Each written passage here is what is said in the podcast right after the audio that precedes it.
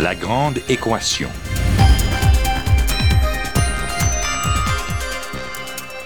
Ici Normand Mousseau. Bienvenue à La Grande Équation, votre rendez-vous hebdomadaire avec la science. Cette semaine, la lettre à l'ère numérique.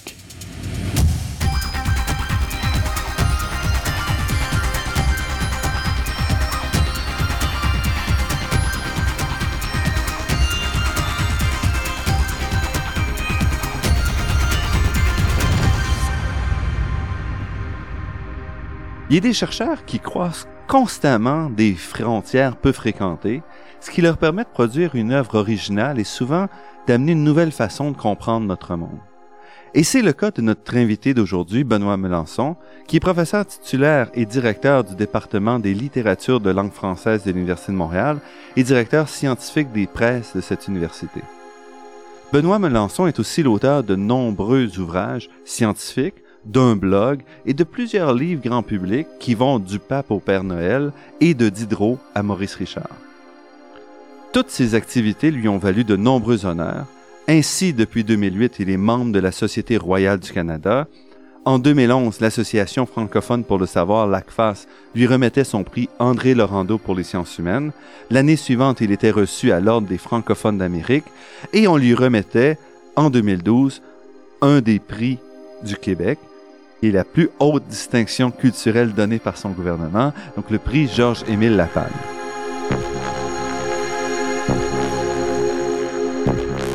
Benoît Melançon, merci d'avoir accepté notre invitation. Ben, merci de m'avoir invité. Quand on regarde votre curriculum qui est plutôt épais, on ne peut pas manquer d'être frappé par la diversité des écrits et par votre facilité à passer d'un sujet à l'autre.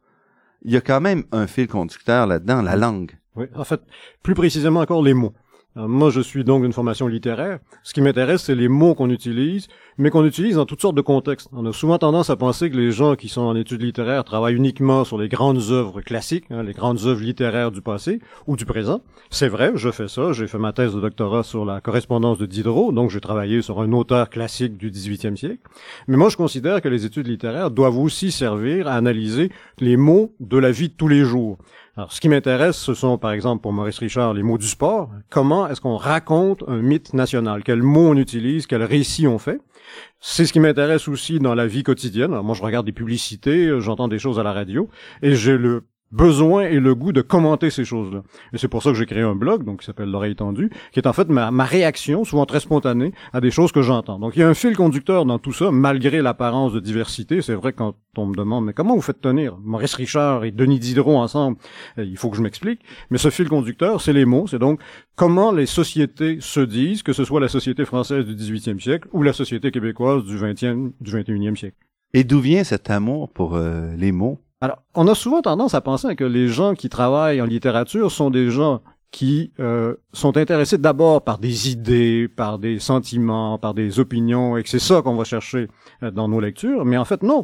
Quand on est intéressé par la littérature comme je le suis, comme je l'ai été toute ma vie, on est intéressé d'abord par des mots. Hein. Quels mots on choisit pour raconter quoi? Et donc c'est ça mon. Mais c'est pas tout le monde qui cible les mots. Parfois, on s'intéresse à la structure, par exemple, mm. à la façon de présenter. Voilà. Donc, il y a différents niveaux qu'on peut adopter. On peut faire ça de différentes façons, mais en études littéraires, notre matériau, c'est ça. Euh, après ça, on peut se dire, bon, comment est-ce qu'on structure un roman? Comment est-ce qu'on construit un personnage? Comment est-ce qu'on défend tel et tel type d'idée? Mais il faut toujours se partir d'un point de départ tout bête, qui est le choix des mots. Je vous donne un exemple. Euh, nous, aujourd'hui, quand on lit Candide de Voltaire, on se dit, ah, voilà un texte classique. Candide ou l'optimisme? L'optimisme, pour nous, ça pose aucun problème, c'est un mot banal, on utilise ça tous les jours. Au 18e siècle, optimisme, c'est un mot technique de la philosophie. Et donc, c'est pas du tout un mot commun. Donc, pour les gens qui recevaient en 1759 Candide, quand ils voyaient euh, optimisme, ils se disaient, tiens, un truc technique. Et en fait, j'ai un collègue qui a essayé de faire un jour un équivalent en disant, mais qu'est-ce qu'on aurait besoin de, comme mot aujourd'hui pour transmettre le même sentiment technique? Il a inventé leibnizianisme. Donc imaginez que vous lisiez un conte philosophique dont le titre est Candide et le sous-titre ou le leibnizianisme tout de suite, vous vous direz, ben, c'est bizarre, c'est un truc technique de philosophie. Ben, c'est comme ça, sur un mot, au 18e siècle, qu'on a réagi devant Candide, alors que nous, on a perdu ça. Donc, moi, comme spécialiste des textes anciens, je dois toujours me demander, mais qu'est-ce que ce mot-là veut dire au 18e siècle et comment a-t-on pu le recevoir chez les lecteurs de l'époque? Et vous dites depuis toujours, donc euh, très jeune. Ah oui, moi j'ai des souvenirs de euh, lecture très très anciens.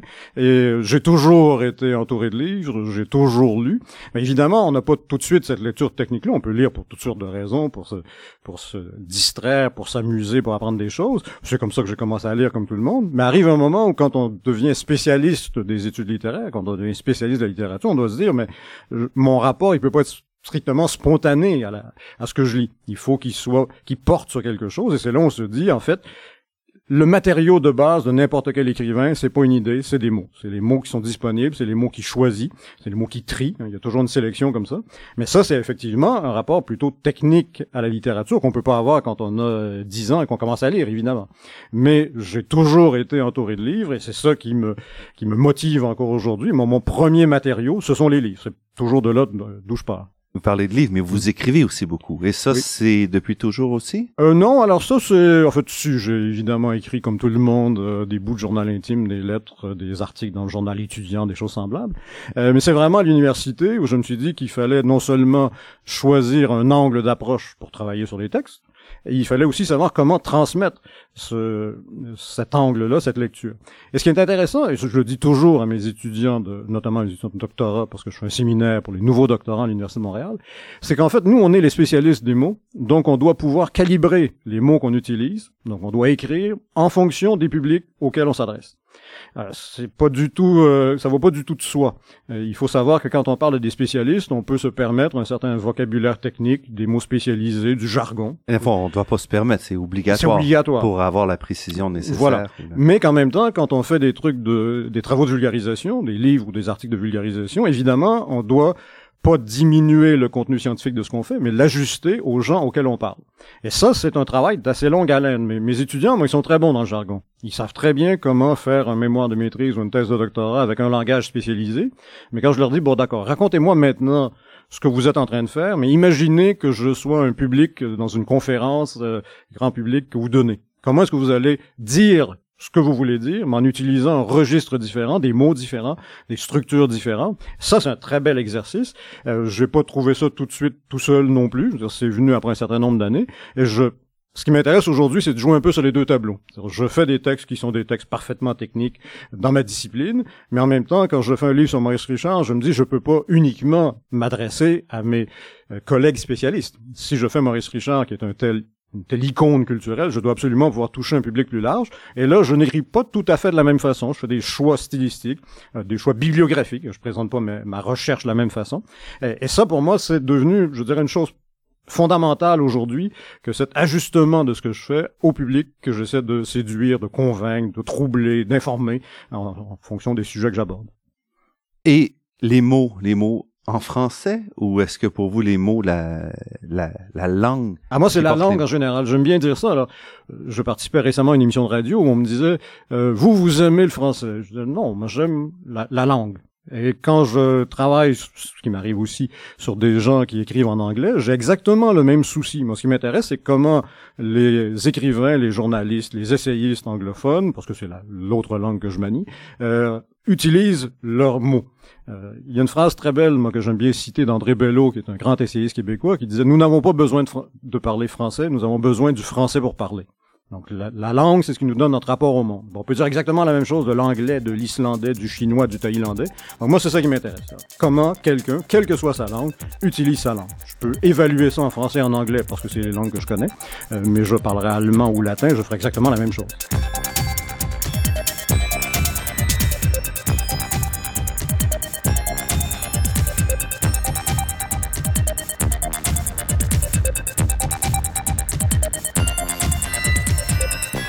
Ici Normand Mousseau, nous sommes à la Grande Équation en compagnie de Benoît Melançon, professeur au département des littératures de langue française de l'Université de Montréal. Il est impossible de ne pas revenir quand on parle de votre carrière un peu sur les développements de votre cheminement qui s'est fait de manière assez longue parce que euh, entre la fin de votre baccalauréat en 1980 votre maîtrise en 85, votre doctorat en 91, vous êtes allé vous promener aussi euh, dans plusieurs autres euh, pâturages. Oui, ben en fait, j'ai eu la chance à la fin de ma maîtrise d'être engagé pour ce qui devait être un trimestre dans un collège américain. donc, ce qui m'a fait rencontrer un autre type de rapport au savoir, rapport à l'université, rapport à la culture. Et donc, je devais être là pour un trimestre pour donner des cours de français, tout simplement.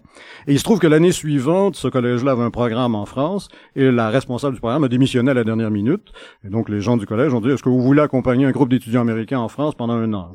Oui, bien sûr, ça tombait parfaitement.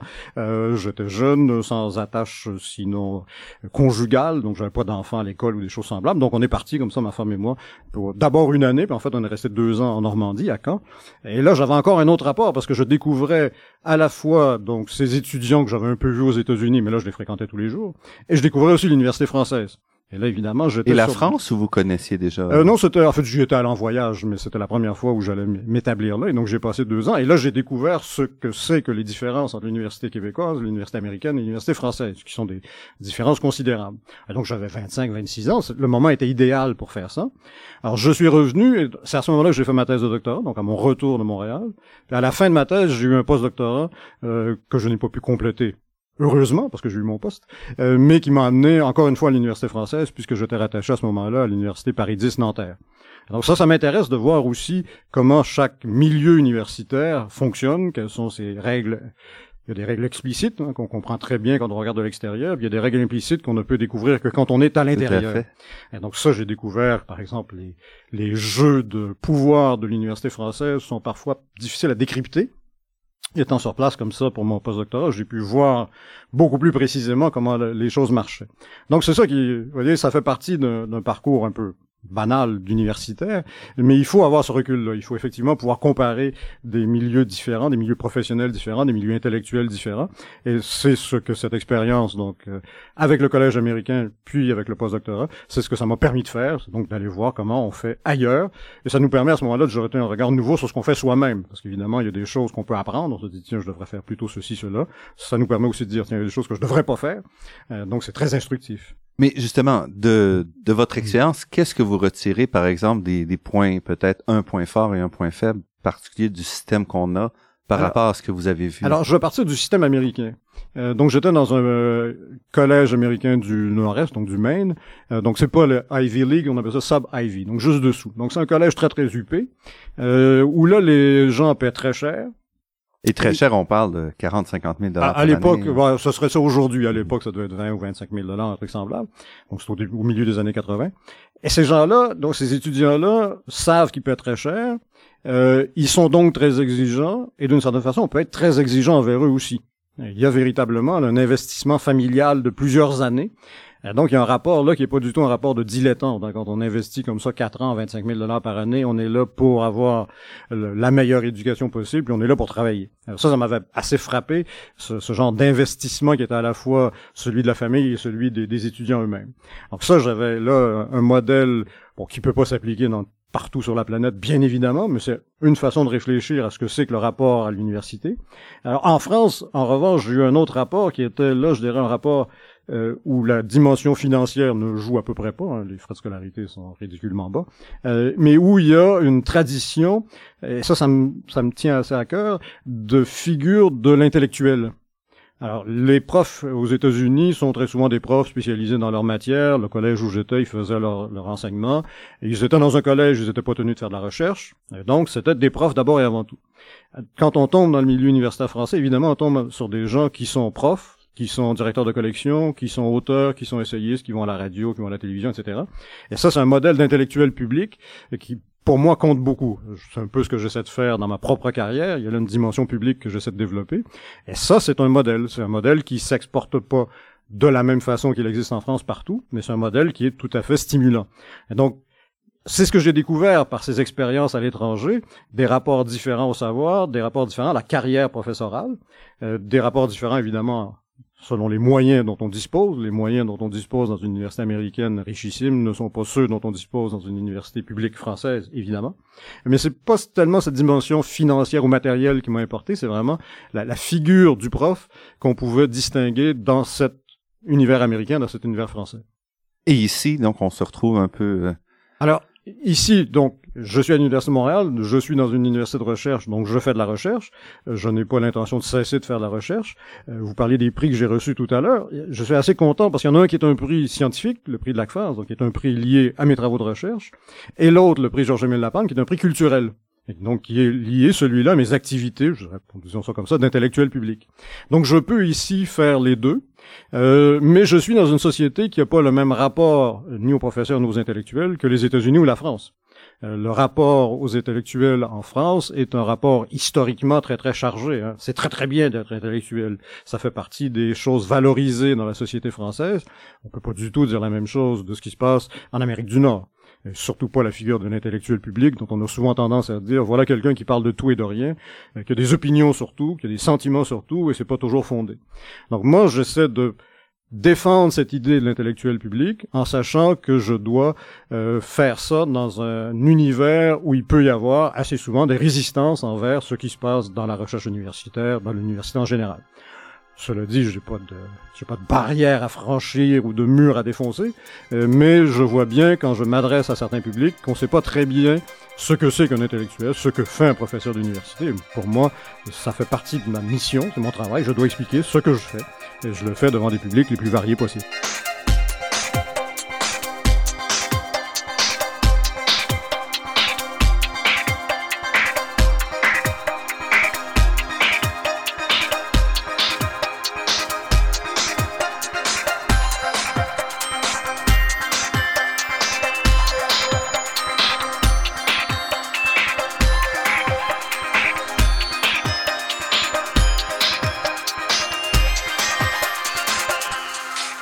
Ici Normand Mousseau, vous êtes à La Grande Équation et nous sommes en compagnie de Benoît Melançon qui a reçu toute une série de prix importants ces dernières années et dont nous parlerons un peu plus tard dans l'émission. Mais avant ça, j'aimerais revenir un peu sur euh, le côté épistolaire de, vos recherches parce que vous avez commencé votre thèse, c'est sur Diderot épistolier, éléments pour une éthique de la lettre au 18e siècle. Vous avez écrit récemment un recueil basé sur toute une série de textes que vous aviez publiés au cours des années 2000, donc qui s'appelle Écrire au pape et au Père Noël et qui est assez euh, qui est assez savoureux. Il y a toutes sortes d'aspects. Donc, avant d'aller sur ce texte qui a été publié en 2011 chez Delbusso Éditeur, pourquoi Diderot? Qu'est-ce qui vous a amené à Alors, deux choses. Euh, j'ai donc fait euh, mes études euh, à la suite. Hein, j'ai fait mon bac, j'ai fait ma maîtrise. Là, j'ai arrêté pendant deux ans. Et quand je suis revenu faire mon doctorat, je me suis dit, bon, sur qui je veux travailler, sur quelle époque je veux travailler? Et en fait, les souvenirs les plus forts que j'avais d'auteurs, c'était des auteurs du 18e siècle. Donc, j'avais fait des cours sur le 18e siècle au bac et à la maîtrise. Et je me suis dit, doctorat, c'est là-dessus que je veux travailler. Et parmi ces auteurs sur lesquels j'avais travaillé, donc Diderot, Rousseau, Voltaire, c'est Diderot qui me séduisait le plus, qui me séduit encore le plus aujourd'hui. Donc j'ai d'abord choisi euh, Diderot, et ensuite je me suis dit, mais qu'est-ce que je vais faire? Et là, le problème, bien sûr, c'est quand on travaille sur un auteur du 18e siècle, c'est qu'il existe des centaines de livres, des milliers d'articles sur, euh, sur un auteur comme celui-là. Alors, il faut regarder les états présents, il faut regarder les bibliographies. Et là, je me suis aperçu que on avait beaucoup travaillé sur Diderot euh, romancier, sur Diderot encyclopédiste, sur Diderot homme de théâtre, mais que sur la correspondance, il n'existait pas grand-chose. Et donc, d'abord, là, il y a un sujet un peu nouveau. Et en plus, les choses qui existaient sur la correspondance de Diderot étaient des choses qui étaient toujours liées à des jugements de valeur. Donc la correspondance de Diderot, c'est beau. Euh, ou la correspondance de Diderot, c'est important. Ou la correspondance de Diderot, c'est le laboratoire de l'œuvre. Donc c'est pas une œuvre, hein, c'est pas la même chose qu'un roman, mais il préparait ses romans dans sa correspondance. Donc j'ai voulu modifier ça, j'ai voulu briser cette image-là. Et ce que j'ai voulu faire, c'est comprendre comment marchait la correspondance de Diderot, en partant d'un principe qui est que Diderot n'est pas deux personnes différentes quand il écrit des lettres et des romans, deux personnes différentes quand il écrit du théâtre et de la correspondance. En fait, c'est la même personne et il y a chez lui une obsession qui est une obsession de la parole. Et donc, il y a une dimension orale dans les textes de Diderot qui est très très forte. C'est évident au théâtre, le théâtre c'est une forme orale, mais même dans ses romans, il y a très souvent des passages dialogués. Même dans ses textes encyclopédiques. Aujourd'hui, vous ouvrez l'Encyclopédia Britannica, vous voulez pas tomber sur un dialogue philosophique. C'est pas ce que vous cherchez dans un article de dictionnaire. Dans l'article sur l'animal, dans l'Encyclopédie de Diderot et d'Alembert, c'est Diderot qui a écrit l'article, ben, c'est un dialogue entre lui et Buffon. Donc, il y a toujours du dialogue partout. Ce que j'ai voulu montrer, c'est comment il y avait du dialogue dans la correspondance de Diderot. Donc, comment la base de toute l'écriture de Diderot, quel que soit le jugement qu'on porte sur sa qualité esthétique ou pas, c'est véritablement la parole, c'est l'oralité, c'est ce qu'on entend. Diderot, il avait l'oreille, il entendait des voix, et il les rendait très très bien. Et donc c'est pour ça que j'ai travaillé sur Diderot. Donc ça, c'était mon hypothèse de départ. hein. Il y a de l'oralité partout chez Diderot dans la correspondance. Et en cours de chemin, je me suis aperçu que je pouvais pas vraiment démontrer ça avant de passer par une autre étape, qui était de me demander comment on fait pour réfléchir à la lettre. On sait très bien dans ma discipline comment analyser un roman. On a des outils pour faire ça. On sait comment étudier la poésie, étudier le théâtre, mais on n'avait pas d'outils pour étudier les correspondances. Donc la, ma thèse, ça a été ça son premier, c'est devenu son premier objectif. Donc c'était proposer une réflexion sur le genre de la lettre et des outils nécessaires pour comprendre la lettre. Et j'ai explicité ça avec des exemples qui sont venus de la correspondance de Diderot. Et c'est de là qu'est venu votre intérêt pour euh, cet art de- oui. d'écriture. Alors, quand on se met à lire ça, on se rend compte que c'est un continent aux dimensions fabuleuses, parce que tout le monde a des lettres. Euh, vous pouvez, vous, on peut vous et moi discuter de différentes choses en matière de littérature, et vous pouvez n'avoir aucune expérience de la poésie. Pouvez n'avoir jamais écrit de poésie de votre vie, ou jamais de pièce de théâtre, ou jamais de roman. Tout le monde a déjà écrit une lettre. Tout le monde a déjà reçu une lettre. Et donc, quand je parle d'épistolaire, j'ai tout de suite un sentiment de partage avec les gens avec qui je discute, parce qu'ils savent ce que c'est. Intuitivement, ils savent ce que c'est. Moi, évidemment, mon rôle d'intellectuel, moi, de prof, c'est de leur dire, non, non, vous vous trompez. C'est beaucoup plus compliqué que vous pensez. Et J'essaie de montrer comment ça marche. Et là, à partir du moment où on a cette réflexion sur la présence généralisée de la correspondance dans la société, là, les exemples se multiplient. Bien sûr, il y a des correspondances d'écrivains. Voltaire est à 22 000 lettres à peu près. Euh, Diderot, c'est beaucoup plus modeste. hein. Il y en Oui, se seulement 16 compare essentiellement au nombre de courriels qu'on envoie. Donc, Ah oui, euh, il en écrivait... euh, Ah, oui, Voltaire, lui, avait des secrétaires auxquels il dictait ses lettres, il en écrivait lui-même. Et donc, on a des, des continents comme ça, qui sont des continents littéraires. Puis à côté, vous avez des correspondances, parfois publiées, parfois pas, euh, de gens tout à fait ordinaires. Et pour moi, c'est pas des objets de nature fondamentalement différente, c'est des objets que je peux étudier avec les outils que j'ai essayé de mettre en place.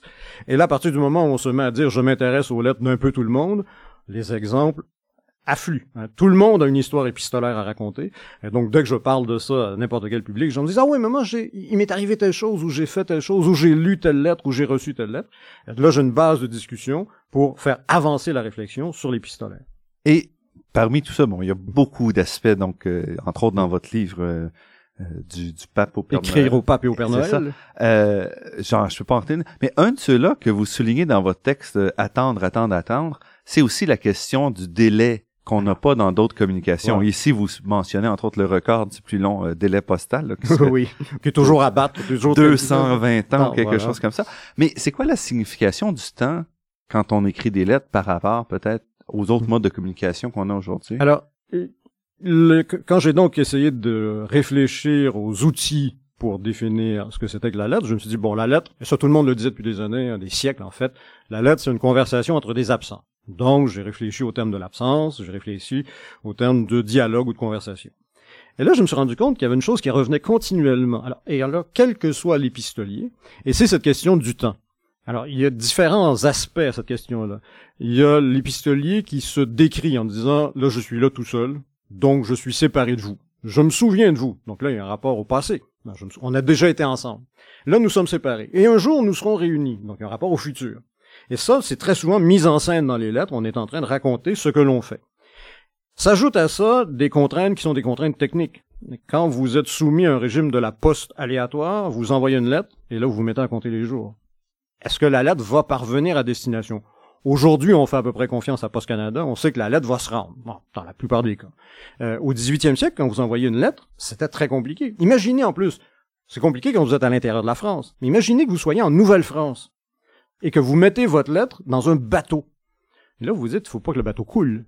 Il faut pas que le bateau soit attaqué par les Anglais. Il faut pas qu'il soit pris par les pirates. Donc, en fait, vous faites la même lettre et vous en faites 5, 10, 15 copies que vous mettez sur 5, 10, 15 bateaux. Et là, vous espérez que la lettre va arriver. Le jour où elle arrive, il faut que la personne qui la reçoive la lise et vous réponde. Et là, vous avez le même cheminement dans l'autre sens. Donc, la lettre, c'est une chose très, très concrète. Et ça, c'est une chose qu'on oublie. Un roman, on sait qu'on lit des livres. Mais on n'a pas toujours à l'esprit le fait qu'on a un objet. L'objet, n'est pas destiné à nous. hein. Les gens font des livres à 100 000 exemplaires, évidemment. Il n'est pas pour vous ou pour moi. Une lettre, c'est un objet que quelqu'un a fait et qu'il envoie quelqu'un d'autre, et la personne qui reçoit ce premier objet va en envoyer un, autre en retour. Là, on est dans du concret, on est dans du technique. Donc, quand on réfléchit à l'épistolaire au 18e siècle, il faut réfléchir à la poste. évidemment, quand on se pose cette question-là, on finit par se la poser à travers le temps, puis on, fait, on finit par se dire, mais qu'est-ce qui arrive avec le courriel? Parce qu'évidemment, il y a eu des étapes intermédiaires. Hein. Il y a eu le télégramme, il y a eu le pneumatique, il y a eu la télécopie. Ben, le courriel nous oblige à nous dire qu'est-ce qui se passe? Est-ce qu'on est vraiment dans l'instantanéité? Hein? Je vous envoie un courriel, vous me répondez tout de suite. Ou est-ce qu'il n'y a pas aussi une petite différence? Il n'y a pas un moment dans le temps où on attend la réponse. Et on n'a pas, comme lecteur, le même réflexe. Si je vous envoyais une lettre au 18e siècle, je savais que j'aurais pas de réponse tout de suite. Si je vous envoie un courriel aujourd'hui, vous me répondez pas dans l'heure, je m'inquiète. Là, il y a quelque chose, le temps a changé de nature. Euh, c'est assez frappant de voir que dans les courriels, on se décrit pas comme on se décrivait dans les lettres. On se décrit pas en disant je vous ai vu il y a euh, X mois ou X semaines euh, et vous me manquez et donc je vous reverrai dans quelques mois, dans quelques semaines. Le courriel, il est pas fait pour faire la même chose, il est fait pour faire vite. C'est pas mieux, c'est pas moins bien, c'est simplement pas le rapport, le même rapport au temps. Restez avec nous, nous continuerons cet entretien avec Benoît Melançon après cette pause.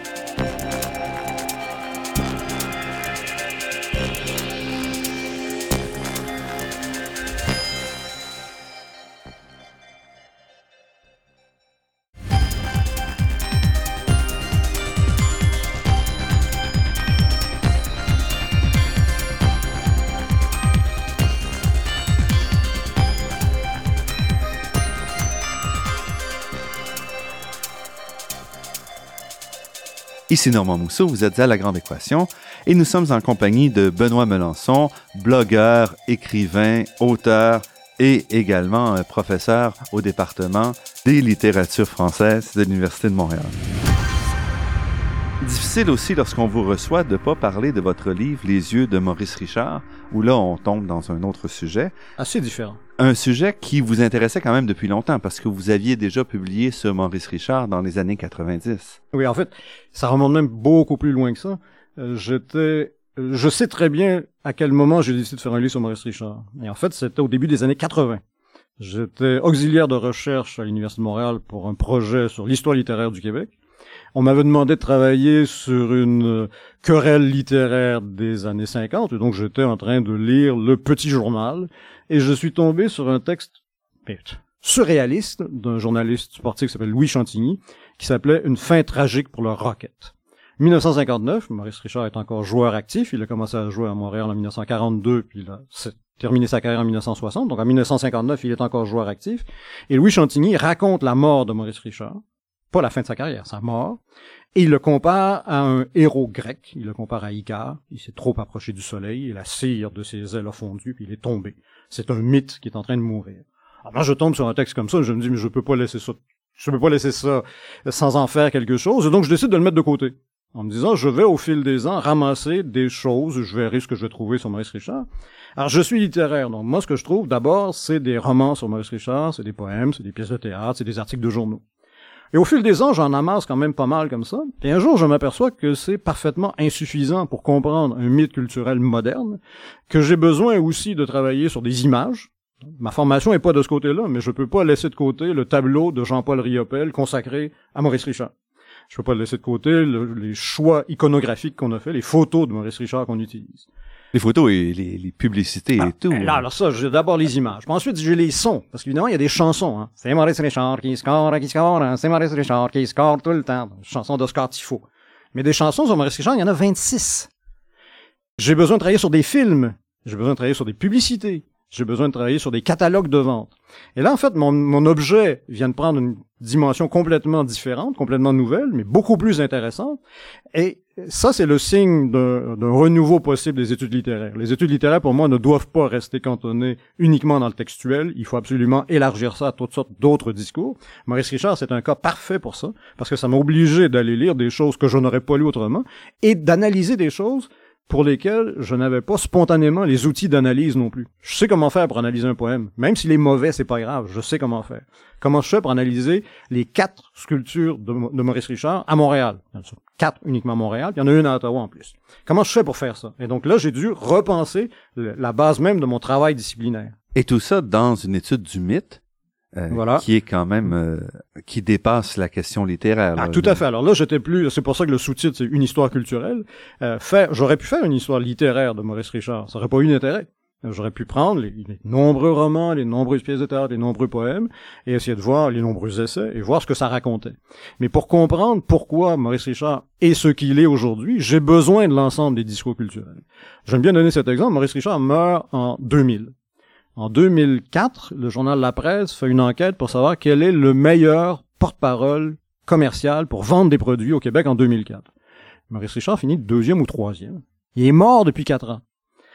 Maurice Richard, on peut dire ça autrement, et Maurice Richard est probablement le seul nom propre connu de l'ensemble des Québécois. Vous pouvez parler à certaines personnes, puis ils vont vous reconnaître facilement Nelly Guin, ou ils vont reconnaître On euh, René que René Lévesque. Lévesque. René Lévesque ou Pierre-Éliott Trudeau pour faire une paire, euh, Maurice Richard, tout le monde le connaît. Et je fais beaucoup de conférences depuis l'apparition du livre. Je fais beaucoup de conférences devant toutes sortes de publics, notamment des gens d'un certain âge. Et ils ont tous quelque chose à me raconter sur Maurice Richard. Qui est pas toujours vrai d'ailleurs. Pour moi, c'est pas grave, c'est un mythe. Et le mythe accueille des choses qui sont fausses. Les gens se souviennent très bien de choses qui sont jamais arrivées, ou ils se trompent sur le résultat d'un match, mais c'est qu'ils ont tous un rapport très très fort à cet objet. Et c'est pour ça que Maurice Richard a été un si bel objet pour moi, c'est que euh, Diderot, évidemment, je parle à des spécialistes ou à des gens qui s'intéressent à la littérature française du 18e siècle. Maurice Richard, je parle d'un proche. hein. et c'est assez frappant. hein. Les gens euh, ne l'appellent pas Maurice Richard, ils l'appellent Maurice. Et très souvent, le tutoient. Euh, évidemment, pas le réflexe de tutoyer Diderot, hein, c'est un truc qui a pas beaucoup de sens. Mais pour Maurice Richard, ça va de soi parce que c'est quelqu'un de la proximité, c'est quelqu'un de la famille. Mais ce qui est intéressant dans votre livre, c'est que vous mentionnez que bon, c'est un mythe pour les Québécois, mais ça s'arrête pas là. C'est aussi Voilà. un mythe Pour le qui a Canada anglais. traversé les fron- Oui. la frontière Oui. linguistique. Tout à fait. Alors, j'ai donc fait deux, vraiment deux découvertes en travaillant sur le livre. Donc, je suis parti des études littéraires. Ma première découverte, c'était de dire, je peux pas rester dans les études littéraires, j'ai besoin de l'ensemble de la culture. Et la deuxième découverte, c'est celle que vous venez d'indiquer. Maurice Richard, c'est un héros canadien-anglais. Euh, c'est assez frappant d'ailleurs parce que c'est une chose que j'ai découverte et là je me suis mis à dire tiens ben c'est vrai il existe des chansons en anglais sur Maurice Richard. Il y a des films en anglais il y a des romans. Le meilleur poème jamais écrit sur Maurice Richard il n'est pas écrit en français il est écrit en anglais. S'appelle Hommage to Maurice Richard de Al Purdy, qui est un poème fabuleux. Et donc, quand je me suis mis à trouver ça, je me suis dit, bon, là, il faut quand même que j'en fasse quelque chose. J'ai consacré la dernière partie de mon livre à cette dimension-là.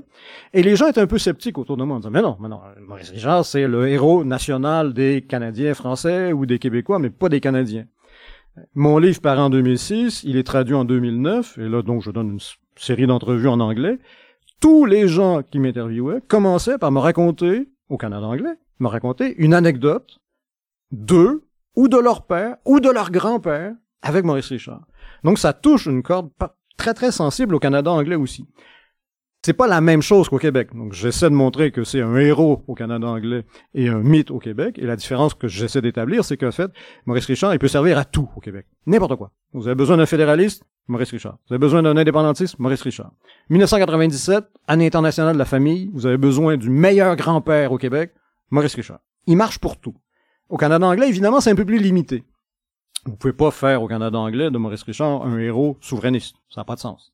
Donc, il y a des choses un peu plus, un peu moins nombreuses, des identifications un peu moins nombreuses au Canada anglais, mais les manifestations culturelles de, de Maurice Richard, elles sont aussi nombreuses au Canada anglais qu'au Québec, et ça, ça a vraiment été pour moi une découverte. Et le reste du monde, est-ce qu'il est possible d'avoir un mythe québécois qui pourrait Alors, il existe, une dimension, oui, il existe une dimension internationale euh, qui est beaucoup plus difficile à saisir, euh, mais j'ai dans ma collection personnelle, parce qu'évidemment, quand on fait de l'histoire culturelle, on peut pas trouver les choses en bibliothèque. Euh, il faut parfois acheter des choses, et moi, une des principales sources documentaires que j'ai c'est eBay. Donc, j'ai acheté des choses. Et j'ai dans ma collection personnelle une revue suédoise avec Maurice Richard en première page. Donc, ça devait vouloir dire quelque chose au lecteur de cette revue, qui est quelqu'un. Alors, c'est très bizarre parce qu'il porte en plus un uniforme qui ressemble à celui des Maple Leafs de Toronto, ce qui est un peu bizarre, mais bon. mais c'est Maurice Richard. Euh, Maurice Richard a fait des tournées, notamment une tournée en Tchécoslovaquie, où il a été accueilli de façon triomphale. Donc, c'est vrai qu'il y avait une dimension qui dépassait le- les frontières du Canada. C'est essentiellement, cela dit, un mythe nord-américain. Euh, avec parfois des, des étrangetés qu'on comprend pas très bien. J'ai un jour acheté sur eBay une publicité pour une mousse à raser Williams avec Maurice Richard dessus. Jusque-là, rien d'étonnant. hein. Il existe toutes sortes de publicités de Maurice Richard. Euh, Celle-là en espagnol. Qui, pourquoi, a décidé un jour de faire une pub avec Maurice Richard en espagnol? Donc il y a des ramifications au-delà de l'Amérique du Nord probablement. Euh, c'est pas ça qui importe. Ce qui importe c'est vraiment le Québec, le Canada et un peu les États-Unis. Oui évidemment, euh, j'ai aussi donné des entrevues à des, collègues américains là-dessus. Maurice Richard existe, il représente quelque chose, mais c'est évidemment pas Babe Ruth. C'est évidemment pas le même rapport tout simplement au sport. Le hockey tient une place ici qu'il ne peut pas tenir aux États-Unis. Ce sera le baseball beaucoup plus.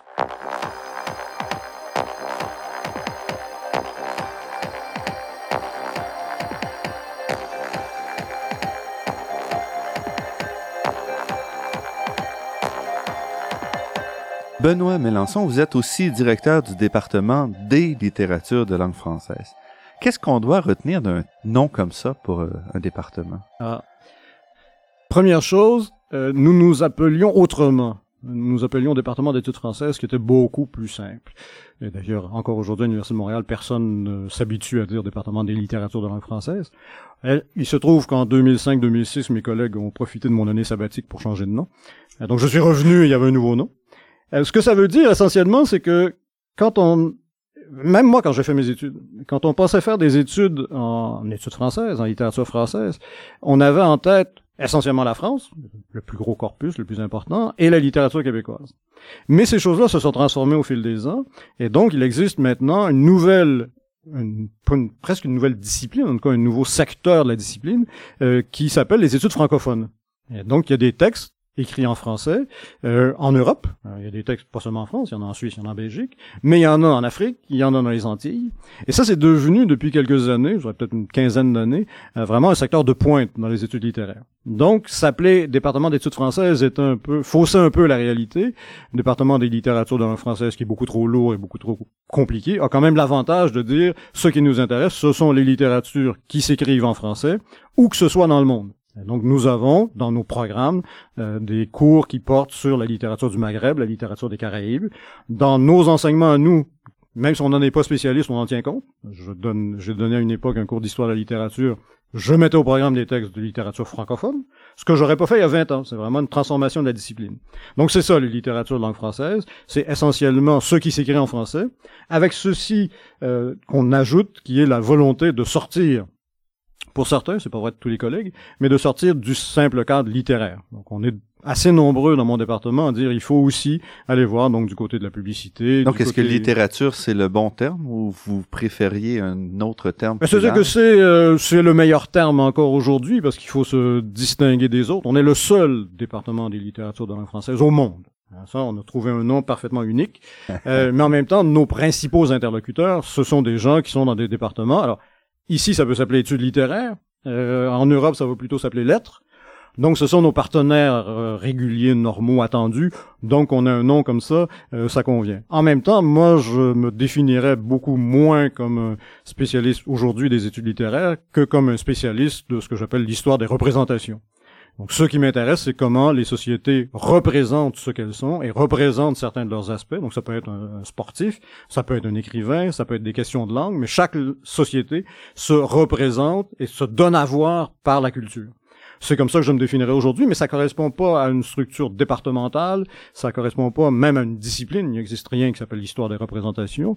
Ce qui serait probablement le plus proche aujourd'hui, c'est l'histoire culturelle. Donc, si moi j'avais à me définir, c'est comme ça que je me définirais aujourd'hui. Mais un titre comme ça souligne aussi qu'il y a une certaine que la langue n'est pas l'unique point de définition d'une société. Parce que si on dit les littératures françaises, ça implique que les différentes sociétés partagent la langue, mais peut-être pas... Euh, Alors, ça, c'est évident quand on se met à comparer des, des objets culturels venant de la même langue, on a des choses parfaitement différentes. Euh, prenez le discours sportif.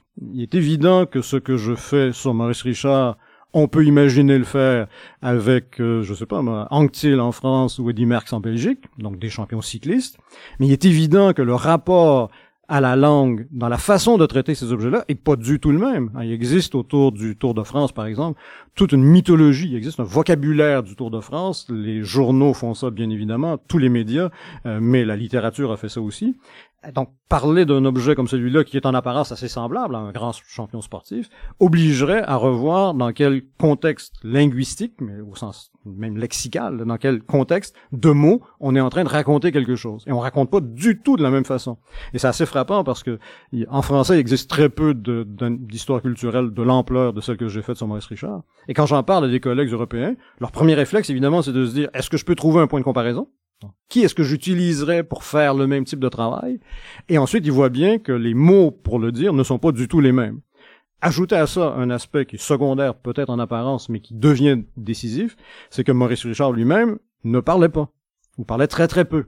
Et donc, j'ai un objet culturel muet un peu fort, mais taciturne, euh, qui va être investi par toutes sortes de personnes, de toutes sortes de discours.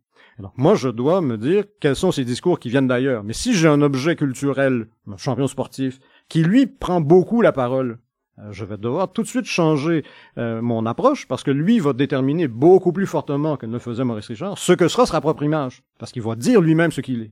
Parlant de taciturne, vous avez aussi pris un poste taciturne d'une certaine façon comme directeur des presses de l'université directeur scientifique directeur scientifique des presses de l'université de Montréal où là ce n'est plus vous qui écrivez mais c'est vous qui faites les commandes ou qui recevez les manuscrits alors les grandes universités de recherche ont des presses universitaires. Il y en a à l'Université de Montréal. Elles célébraient l'année dernière leur 50e anniversaire. Et il se trouve que euh, les presses, alors c'est une question administrative, ne font pas strict, au sens strict partie de l'Université de Montréal, mais il y a un représentant de l'Université de Montréal, qui est le directeur scientifique. Alors, j'occupe ce poste-là depuis 2002. Et en fait, ce qu'on me demande, moi, c'est de m'assurer que les manuscrits que nous publions sont des manuscrits universitaires et qu'ils ont été soumis comme dans l'ensemble de nos disciplines, à une évaluation par les pairs. donc, je dois voir, en fonction du manuscrit, comment on va faire cette évaluation par les pairs. Mais j'ai aussi une fonction de conseil, où là, je veux, je peux jouer un rôle sur l'orientation, par exemple, des collections de, l'Université de Montréal. Alors, j'en ai dirigé une pendant dix ans qui s'appelait Socius, qui est une collection de sociocritique et d'analyse du discours, donc véritablement les rapports société et culture. Et j'en dirige une autre depuis 2005, euh, qui me tient beaucoup à cœur, qui s'appelle Profession, qui est une, une collection de vulgarisation. Je disais tout à l'heure, les intellectuels sont pas toujours bien compris dans la société québécoise. Profession vise à répondre à cette interrogation du public. le but de la collection, c'est des tout petits livres, 70 pages à peu près. Le but de la collection, c'est de dire à un universitaire, généralement assez avancé dans la carrière, dites-nous ce que vous faites. Expliquez-nous ce que ça fait. Donc, quand on parle de profession, ici, on parle de profession liée à l'université. Exactement. Qu'est-ce que ça fait dans la vie un criminologue? Qu'est-ce que ça fait un historien de l'art? Qu'est-ce que ça fait un astrophysicien? Qu'est-ce que ça fait un sinologue? Et donc, on en est à 17 titres à peu près euh, dans la collection. Et c'est très intéressant parce que c'est des euh, façons de réfléchir euh, tout à fait nouvelles. Personne ne nous demande ça à l'université. Personne ne va dire à un prof d'université, qu'est-ce que tu fais dans la vie? Mais de l'extérieur de l'université, on peut se poser la question. Et donc, c'est véritablement une, idée qui est sortie des presses de l'Université de Montréal. Euh, les gens que je sollicite sont parfois un peu craintifs. Enfin, mais j'ai jamais fait ça, j'ai jamais réfléchi comme ça, j'ai jamais fait de livre. Mais à terme, ils sont tous très contents parce qu'ils se rendent compte que c'est pas seulement de la publicité, c'est vrai, c'est de la publicité pour leur discipline, mais c'est aussi le moment pour eux de mettre sur papier un état de leur cheminement personnel, un état de leur discipline en disant ben voilà pourquoi je suis devenu moi historien de l'art et voilà ce que ça fait l'histoire de l'art aujourd'hui, puis voilà où ça devrait aller ensuite. Donc c'est pas moi qui écris ces livres-là, je dirige la collection, euh, mais je suis très content qu'on ait eu cette idée-là et je suis très content de la réponse à la fois des auteurs et des lecteurs, ça marche très bien parce qu'on se rend compte que là il y a il y avait quelque chose à faire. Et, les presses avaient une mission de ce côté-là. En prime, vous diffusez maintenant ces livres-là sont disponibles gratuitement en format Alors, ils ont été distribués euh, gratuitement pendant une courte période. Ah. Une opération publicitaire, mais ils sont diffusés en numérique. Mais voyez, là, c'est une autre chose aussi que les presses de l'Université de Montréal ont décidé de faire, qui les singularise. On vend nos livres en numérique à la moitié du prix du livre papier. Les autres éditeurs font 75, 80, 85% Nous, on considère que notre mission, c'est de diffuser le savoir. Le numérique, c'est une nouvelle façon de diffuser le savoir. Et il faut jouer avec les lois du numérique, pas jouer avec les lois du papier. Donc, si vous voulez acheter un livre de la collection Profession, ça vous coûte 4,95$ sur le web. Il n'y a pas de protection dessus. Vous pouvez le prêter à qui vous voulez. Vous pouvez faire circuler le savoir. C'est ça notre travail.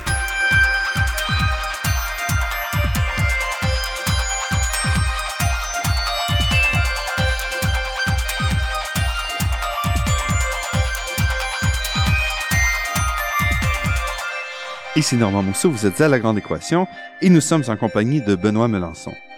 Benoît Mélenchon, euh, depuis quelques années, les honneurs s'accumulent sur votre bureau. Je ne sais pas s'il vous reste la place encore pour J'ai travailler. encore un petit coin de tablette, oui. Depuis, donc, vous êtes membre de la Société royale du Canada. Vous avez reçu le prix André Laurando de l'ACFAS. Vous avez été nommé ou reçu à l'ordre de- des francophones d'Amérique et vous avez reçu la plus haute distinction culturelle donnée par le gouvernement québécois, le prix Georges-Émile Lapalme en 2012. Donc, qu'est-ce que ça vous fait à 54 ans euh, d'avoir tous ces honneurs? euh, Vieillir d'un coup? Non, plus sérieusement. Euh, évidemment, je suis ravi. C'est des prix en plus où je retrouve des gens qui ont compté pour moi et qui comptent pour moi. Au prix André Laurando, il y a quelqu'un comme Marc Angenot, par exemple, de McGill, qui est un collègue et un ami à moi, euh, ou Laurent Maillot, qui était mon directeur de mémoire à la maîtrise. Euh, pour le prix Georges-Émile Lapalme, il y a des gens aussi, là, comme Lise Bissonnette euh, ou Monique Cormier. Donc, il y a des gens très, très importants dans la vie culturelle québécoise. Donc, bien sûr, c'est un honneur. C'est aussi le signe d'une que j'ai réussi, je pense, à manier ces deux aspects de mon travail. C'est à la fois la, dimension recherche, euh, ça c'est le prix Laurando. Euh, j'ai fait des livres savants, je continue à en faire, je dirige des thèses, je suis dans des groupes de recherche, je travaille dans des comités de revues scientifiques. Donc ça c'est le signe d'une reconnaissance par, par ses pairs. Euh, pour le prix Laurando, c'est là une reconnaissance d'un travail différent, qui est un travail de diffusion du le, savoir. le- le prix Lapalme. Le prix Lapalme, pardon, qui est un, donc la, la diffusion du savoir, la vulgarisation. Euh, depuis quelques années, je fais beaucoup de conférences de vulgarisation. Mon blog, pour moi, ça fait partie de mes activités de vulgarisation. Et je suis évidemment ravi que des gens reconnaissent l'importance de ce travail-là. Euh, ce qui va pas de soi, hein, reconnaître qu'un blogueur puisse recevoir le prix La Palme est une chose un peu étonnante. C'est évidemment la première fois que ça arrive. Mais moi, je considère que mon travail d'intellectuel doit reposer sur l'utilisation des nouveaux moyens de transmission du savoir. Euh, je fais du courriel depuis très très longtemps. Euh, j'ai longtemps hésité avant de trouver la bonne formule pour faire mon blog. Depuis que je l'ai trouvé, j'ai écrit tous les jours. Oui, vous êtes règle. très prolifique. Tous les jours, c'est la règle que je me suis imposée. Euh, et là, ça me crée des, ça me crée, c'est ça qui est intéressant aussi, ça me crée de nouvelles communautés. Euh, quand je fais de l'épistolaire, quand je suis épistologue, pour utiliser un mot qu'on a créé à Montréal, euh, je sais à peu près à qui je parle. Je parle à des spécialistes de la lettre. Quand je suis 18e je parle à des spécialistes de la littérature française du 18e, du 18e siècle. Quand je suis sur mon blog, euh, j'ai des gens là qui viennent de partout. Euh, j'ai créé, euh, j'ai écrit un jour un texte sans savoir ce que ça allait donner. Euh, à la suggestion de mon fils aîné, j'ai écrit un article sur le mot swag. Le mot swag, ça désigne ce qui est plus cool que cool. Il faut avoir 13, 14, 15 ans. On peut pas être swag avant ni après. C'est vraiment très, très limité dans le temps. Je fais ce texte-là, je le mets en ligne, il se passe pas grand-chose. Subitement, alors ça devait être vers novembre 2011, explosion. Des centaines de visites par jour. Alors ça, c'est amusant, on parlait de littérature francophone tout à l'heure. Ces centaines ou ces milliers de visites par jour, parfois, venaient de France, de Suisse, de Belgique et du Canada. C'est un mot qui est universel chez les jeunes. Les gens qui sont mis à commenter sur le mot swag sur mon blog ne sont pas des épistologues. Et ce ne sont pas des 18e Ce sont pas des spécialistes. Ce sont des gens de 13, 14 ans qui me disent non, non, c'est pas tout, à fait ça. Ou j'ajouterais plutôt un exemple, ou il faudrait plutôt distinguer ceci de cela. Et là, je me retrouve à parler avec des gens avec qui je ne parlerai pas autrement. Ça fait partie de ce que je veux faire. Donc, recevoir les deux prix dont vous parliez, c'est à la fois le moment d'un bilan, c'est-à-dire, bon, voilà, voilà ce que j'ai fait. Et c'est aussi dire, ben, qu'est-ce que je veux faire? Je suis à un moment, Oui, là, parce que là, une fois que vous avez accumulé ces prix, c'est fait. Donc, c'est euh, qu'est-ce que vous allez faire Voilà. ensuite? Et la, la question, c'est vraiment sur quoi je vais continuer à travailler. Et je me rends compte que la partie vulgarisation est devenue une chose essentielle pour moi. En même temps, j'ai en chantier un livre sur un auteur de la fin du 18e siècle parfaitement inconnu. Il s'appelle Jean-Jacques Rutledge. Je n'ai pas l'intention de le réhabiliter, mais c'est un auteur qui est tout à fait représentatif, selon moi, de l'état de la littérature française dans la deuxième moitié du 18e siècle. Donc, je fais encore des travaux de spécialistes. Je vais faire ce livre. Il sera publié chez un éditeur scientifique, pas un éditeur grand public. Mais en même temps, je veux continuer à faire ces conférences, faire le blog. J'ai fait pas mal de radio l'année dernière, c'est une chose que j'aime beaucoup faire, euh, parce que ça permet encore une fois de toucher des communautés différentes. On peut très légitimement être prof d'université et travailler pour ses pairs, s'adresser à ses pairs, rester dans cette communauté-là. C'est parfaitement légitime, c'est parfaitement louable. Euh, c'est pas ce que j'ai choisi de faire. Moi, je veux m'intéresser à des questions, à des objets en apparence très très différents les uns des autres. hein, Maurice Richard, la langue, euh, la correspondance au 18e siècle ou la lettre au Père Noël. euh, je vais le faire avec le même sérieux et je dois ajuster ce que je raconte en fonction des publics auxquels je m'adresse. Donc, pour terminer très brièvement, puisque vous avez eu tous ces prix, qu'est-ce que vous voudriez qu'on retienne de vous présentement, de votre travail? Ah, je pense que c'est cette dimension qui mêle à la fois les analyses les plus sérieuses. Hein, quand je fais une recherche, alors que ce soit une recherche universitaire sur mon blog, c'est fondé sur un travail bibliographique, un travail d'analyse, mais en même temps, j'essaie de rendre ça le plus vivant possible. Donc, sur mon blog, par l'humour très souvent. Euh, je pense avoir être capable de m'adresser à des publics différents. Si c'est vrai, je suis tout à fait content. Benoît Melançon, je vous remercie euh, beaucoup de nous avoir accordé cette entrevue. Le plaisir était pour moi.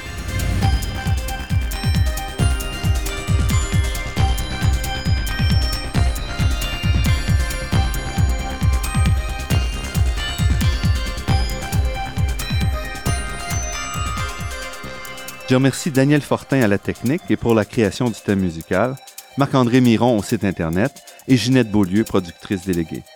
Je remercie également le Fonds de recherche du Québec et la Fondation familiale Trottier pour leur contribution à la production de cette émission, ainsi que la Fondation des chaires de recherche du Canada et l'Université de Montréal. Vous pourrez réentendre cette émission en vous rendant sur le site Internet de La Grande Équation. L'émission est également disponible sur la page Université de Montréal de iTunes U. Ici Normand Mousseau. Au nom de toute l'équipe, je vous dis à la semaine prochaine. D'ici là, restez à l'écoute de Radio Ville-Marie pour découvrir votre monde sous toutes ses facettes.